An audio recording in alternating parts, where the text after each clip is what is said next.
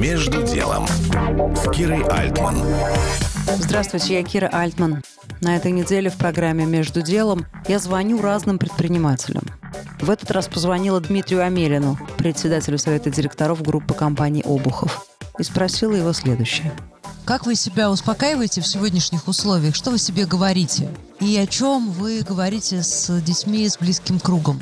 Да вы знаете, я как-то Тут даже вопрос, наверное, немножко по-другому для меня стоит. Изначально, как в прошлом военный человек и так далее, я вообще все это воспринял достаточно близко к сердцу, как будто бы принимал или участвовал в принятии этого решения.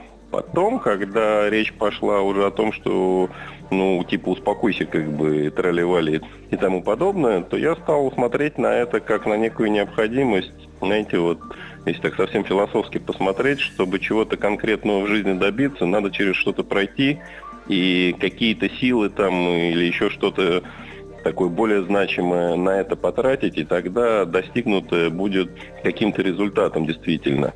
И посмотрел на это уже как, ну вот, э, понятно, что ничего просто так не происходит, и за все в этой жизни нужно платить. Так цинично в данном случае скажу, хотя не это имел в виду, да, не, не привязываемся к словам. А что касается близких, родных и так далее, но у нас у каждого свое предназначение в этой жизни, и не имеет никакого смысла от него бегать. У меня есть друзья, которые уехали, которые там увезли там свои семьи и так далее, и особенно обидно, что там есть дети, которые как раз в районе призывного возраста.